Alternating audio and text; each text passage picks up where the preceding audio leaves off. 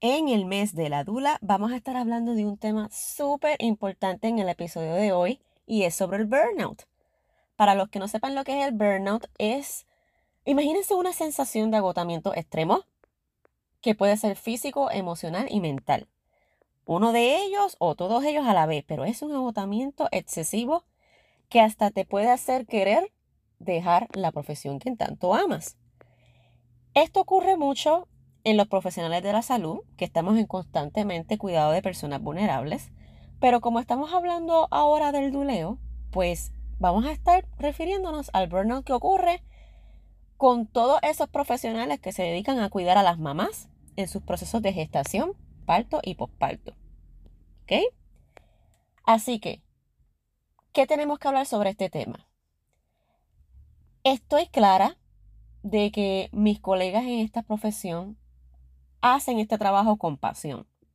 Yo lo hago con el corazón y me desvivo por mis clientes y estoy segura que mis otros colegas o otras colegas también. Pero ¿qué sucede?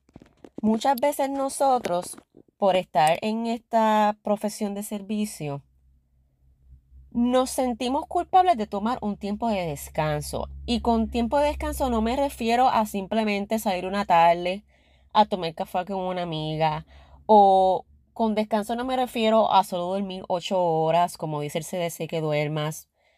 Con descanso me refiero a literalmente tomarte un espacio para no dulear. Un espacio para no tener clientes. Y no porque odies el duleo. Porque tú amas tu profesión y por eso es que sigues en ella. Me refiero a tomarse un espacio de dulear para dulearte a ti misma o a ti mismo.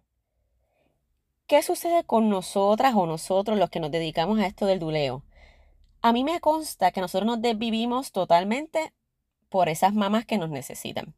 Estoy segura que dejamos el teléfono prendido en la noche para que ellos nos llamen a la hora que sea, para aclarar dudas, para transmitir paz cuando estén ansiosas e incluso para hablar de cualquier tema, aunque no tenga que ver con maternidad, pero uno, uno contesta las llamadas o los mensajes porque uno quiere que esa persona que se va a convertir en mamá o que ya es mamá se sienta en bienestar. No, nosotros dejamos todo lo, lo que estamos haciendo para darle a esa persona, a ese cliente lo que necesita.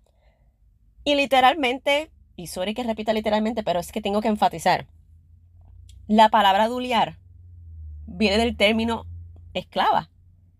O sea que nosotros de verdad nos volvemos esclavos de esas familias en gestación o que ya tienen a su bebé. Y eso está bien bonito y eso es un acto de servicio que de verdad demuestra calor humano y que viene del corazón. Pero si tú lo haces de forma constante, sin tomarte un tiempo para hacer eso mismo para ti exclusivamente, en algún momento vas a crashar. Y ciertos síntomas pueden pasar, como los que me están pasando a mí. Y no voy a sentir culpa expresándolo porque yo quiero que ustedes también se identifiquen con lo que está pasando y puedan atender la situación con tiempo. Esta es mi experiencia personal. Yo amo dulear.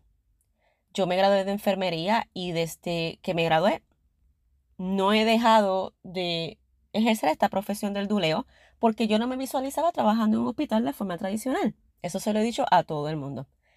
Actualmente estoy estudiando una maestría para convertirme en profesora de maternidad y pediatría, pero mi, mi norte siempre ha sido expandir el duleo. ¿ok? Así sea desde mi posición de enfermera, de profesora, siempre he querido enfocarme en mejorar las condiciones de duleo, abrirle puertas a parteras, o sea, todo este mundo del servicio holístico a la mamá siempre ha sido de mi interés y eso nunca va a cambiar. Pero yo me he percatado que he atendido a tantos clientes de forma corrida con la misma intensidad y eso me ha llevado al burnout. ¿Y cómo he experimentado el burnout? Primero que no duermo bien.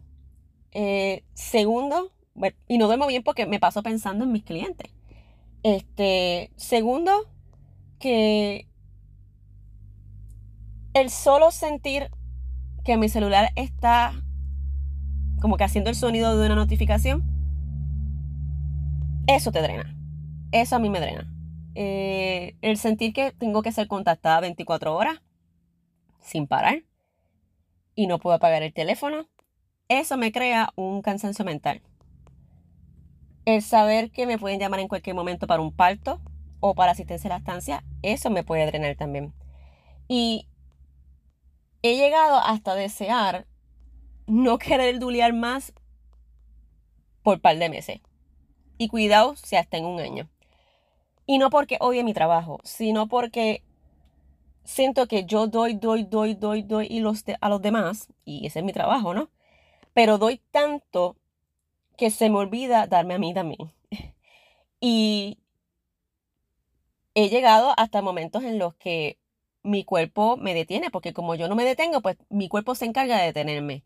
Y eso se manifiesta en dolores musculares que no se quitan, se demuestra en insomnia, se demuestra en lo contrario también, como que me da sueño y no lo puedo controlar por más cafés que tome, por más horas de sueño que tome. Eh, se manifiesta en ansiedad, que no se quita. Se demuestra en mi capacidad de transmitir paz a mis clientes. Porque como yo no estoy en balance, pues yo no puedo transmitir balance también a los demás. Así que quiero que con esto se visualicen ustedes mismos y, ¿verdad? Y reflexionen sobre qué es lo que ustedes sienten, si ustedes también están pasando por esto de burnout. El burnout se puede ver diferente en, ¿verdad? en distintas personas, pero básicamente es un agotamiento extremo y a todos les puede pasar diferente.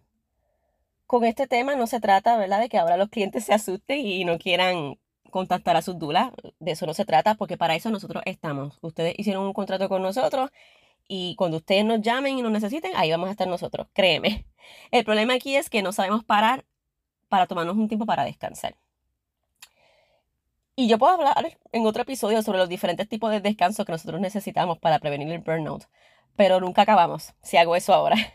Así que nada, lo que quería reflexionar en el día de hoy es que nosotros amamos nuestro trabajo, pero que no podemos sentir culpa cuando nuestra mente y nuestro cuerpo nos pide parar nos pide descansar del duleo. Y eso no significa que no ames a tus clientes, eso no significa que no quieras seguir en la profesión. Significa que es tiempo de dulearte a ti misma, porque si tú no te pones la mascarilla de oxígeno primero en una emergencia, pues tú no puedes ayudar a los demás. Es como en el avión. Ustedes saben que cuando hay emergencias en el avión salen mascarillas de oxígeno. Pues tú no puedes asegurarte de que otro pasajero se ponga la mascarilla de oxígeno si tú no puedes respirar.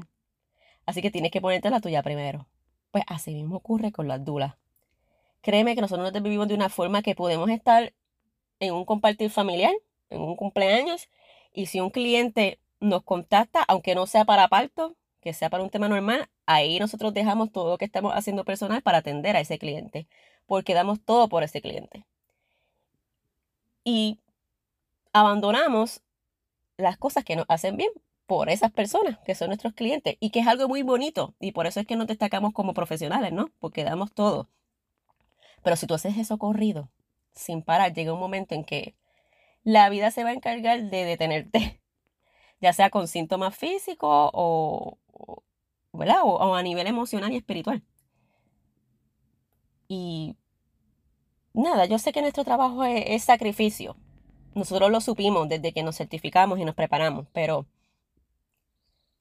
¿Hasta qué punto vale el sacrificio? Si te vas a destruir a ti mismo. Así que esto no es, ¿verdad? No es para que nos sentamos culpables, no es para que ahora los clientes se asusten, no, no, porque para eso estamos.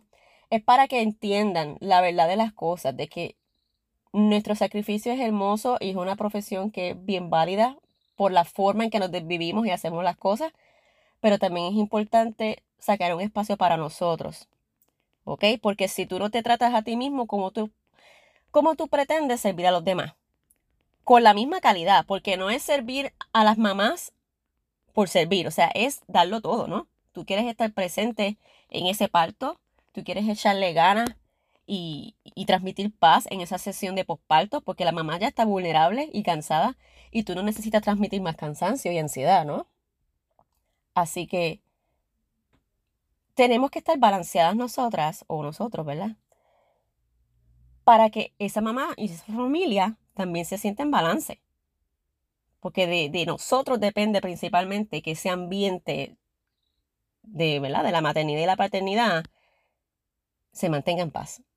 Y si nosotros no tenemos paz, no la transmitimos y entonces se empeoran las cosas. Y yo soy fiel creyente de que las cosas o se hacen bien o no se hacen. Y si yo entiendo que en algún mes yo no puedo atender a un cliente con todas las de mí, yo no lo acepto y la refiero a otra dula. Porque yo tengo que ser honesta conmigo misma y yo tengo que ser honesta con esa cliente y garantizar que ella tenga la mejor experiencia posible. Y si no va a ser conmigo, si yo sé que yo no le puedo dar la mejor experiencia posible porque yo no estoy bien, pues mejor refiere a la otra persona. Y eso no significa que odie mi trabajo y que no, Y que, y que sea y que sea vaga. Es que mi cuerpo y mi mente, mi espíritu me piden parar.